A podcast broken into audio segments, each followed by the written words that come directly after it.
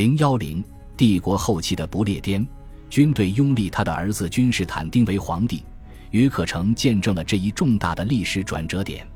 这是一个偶然事件，起因于日耳曼国王克罗库斯。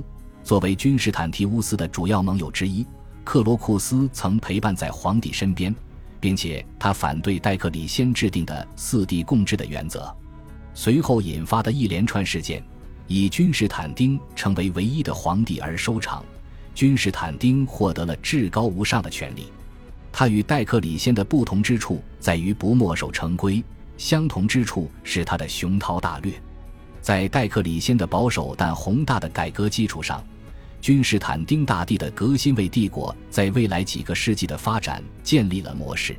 人们早已一致认同，公元四世纪上半叶是罗马不列颠的黄金时代。我们现在可以看清，这是基于上个世纪打下的良好基础。上世纪七十年代萌发的发展势头还在延续。这个伟大的繁荣时期一直延续到公元四世纪四十年代，甚至到公元四世纪中叶之后。我们可以合理的认为，这一最辉煌的阶段应该归功于君士坦丁大帝。我们猜想，跟他父亲一样，他也回到了不列颠，并在这里取得军事上的辉煌。我们当然知道，在他统治期间，他把卡劳修斯设立的伦敦铸币厂升级为帝国铸币厂。正是他将伦敦的名字改为奥古斯塔，这也不是没有可能。约克堡垒朝河的一面墙建造精美，我们确信，这是为了特意体现在这里称帝的君士坦丁的至高权力。他和哈德良一样，都喜欢大兴土木。这个时代的精神以公元四世纪不列颠的伟大别墅为代表，在社会和经济上。末日西罗马帝国出现了财富和权力的两极分化，一方是大土地贵族，另一方是皇帝、法院和军队。这些势力之间经常发生冲突，但逐渐趋于融合。他们留给老的城市中产阶级和人数较少的绅士的财富寥寥无几。在罗马帝国，一般来说，薪税的最重负担落在地方议会成员的肩上。作为地方议员。曾经的荣誉现在成了世袭的负担，而且出路也被立法一步步堵死。那么，住在大型罗马不列颠别墅里的富有居民是谁呢？有些居民可能是从别处迁徙过来的富有公民，如果是元老院成员或者地位较高的帝国官员，他们将免于缴纳库里亚议员所承担的税赋。令人好奇的是。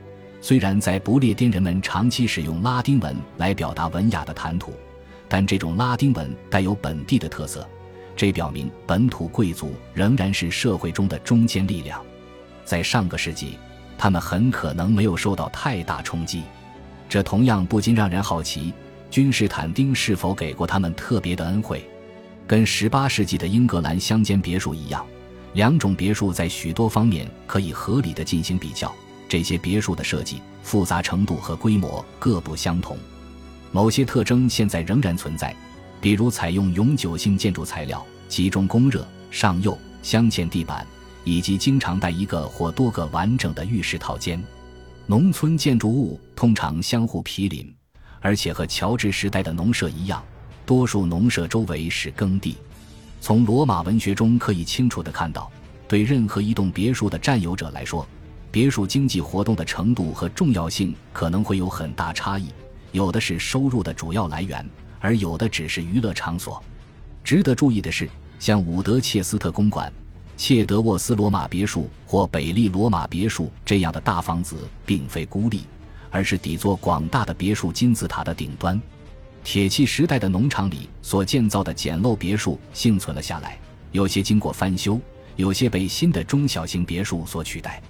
这是证明不列颠坚实的绅士阶层幸存下来的最好证据。的确，有一些别墅消失了，但即使在完全安定的时代，这也是自然的事情。更重要的是，现如今，别墅日益成为不列颠风貌的显著特征。据观察，各个别墅的主要设施往往比较类似，这引发了一种有点复杂的假设：根据保留下来的凯尔特人的习俗。可能两个家庭或两个业主普遍共同使用一座别墅，一个极其简单的解释是，在罗马社会，有地位的绅士出行时常常带着相当多的仆人和朋友，相互拜访各自的乡间别墅是常规社交活动的一部分。客栈的名声很差，所以任何有一定社会关系的人出行的时候，都更喜爱住在熟人的别墅里。大多数罗马不列颠的别墅都建有一条通往公共道路的车道，而且大部分别墅距离城镇差不多不到十英里，因此，别墅与城镇之间的社会关系以及彼此之间的社会关系可能与其经济影响同等重要。大型别墅的发展在多大程度上改变了乡村景观，我们无从知晓。人们发现。早在公元两世纪，就出现了一种临时的别墅和村庄的雏形，它们似乎与以后的庄园和乡村没什么不同。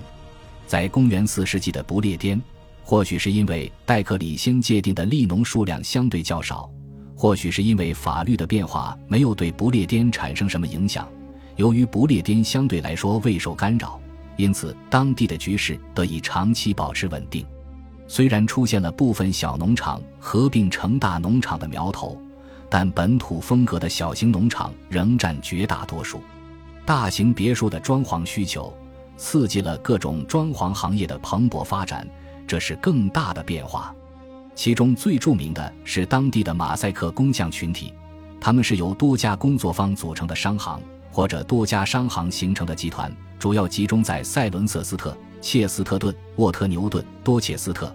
Dorchester、吉多瑟特、亨伯河畔的布拉夫和南部中央地区，其他从事易腐材料生产的行业也以类似的方式运作，例如湿壁画家、家具制造商及其他为富裕家庭供应大件商品的商人。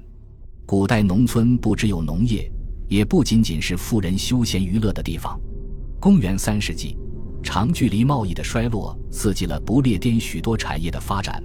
例如宁河谷的大规模制陶业，在公元四世纪，我们发现汉普郡也有类似的大规模陶瓷业。该产业是在公元三世纪迅速壮大起来的，大部分制瓷作坊集中在后来的爱丽丝霍尔特皇家森林里。当时，汉普郡的瓷器占领了伦敦市场，生意十分兴旺。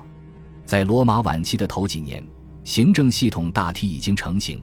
他与新行省的总督们非常匹配，帝国最终的决策可能来自米兰。皇帝们一度发现米兰比罗马更方便，或者在公元三百二十四年之后来自君士坦丁堡。但是从君士坦提乌斯一世时代开始，中央政府就在摩泽尔河畔的特里尔进行日常工作。不列颠的民事行政负责人是高卢人的禁卫军长官，在特里尔办公。由远在不列颠的行政代理人对他负责。不列颠、西班牙、高卢的北部和南部一起构成一个大行政区。不列颠的行政代理人总部几乎都设在伦敦，它下面设有四位行省总督。这四个行省分别是马克西姆·凯撒里恩西斯第一不列颠、弗拉维亚·凯撒里恩西斯和第二不列颠。每位总督手下都有自己的工作人员。除了正常的民事职责外，这种行政结构还负责军需物资供应，掌管着新的国营工厂。例如，在不列颠有一家为晚期罗马军队提供制服材料的织布厂。一份公元五世纪的文献显示，不列颠人的行政代理人有不同寻常的徽章，可能表明至少在那时，他手下有一些士兵供他指挥。更重要的是，由于平民手中控制着物资供应。他们对军队有一定程度的隐形制衡，在社会上，这个新行政体制的高级官员来自罗马社会中受过良好教育的中上层阶级。对高度职业化的行政官员来说，不列颠行省可能是一个重要舞台。我们所知道的每一位不列颠行政代理人都不是平庸之辈。一个行省的高级职位不得由本省人担任，这项政策一直延续到公元五世纪初。大多数人都希望在帝国朝廷里谋得一官半职。各行省的财政管理与帝国早期迥然不同。虽然金融总部同样设在伦敦，但原来的省级财政官已经不复存在。不列颠各行省的总督对行政代理人负责，他们负责征收食物税、市政议会迫于压力从纳税人那里征收实物税。然而，还有另外两个独立于行政代理人之外的财政部门，每个财政部门都有一名长官，他最终直接对帝国秘书处负责。其中一个财政部处理现金税，控制货币发行，管理采矿业和其他一些业务；另一个负责不列颠全境的皇室财产，并负责向皇室报告那些作为皇室代理人的地方财政官的情况。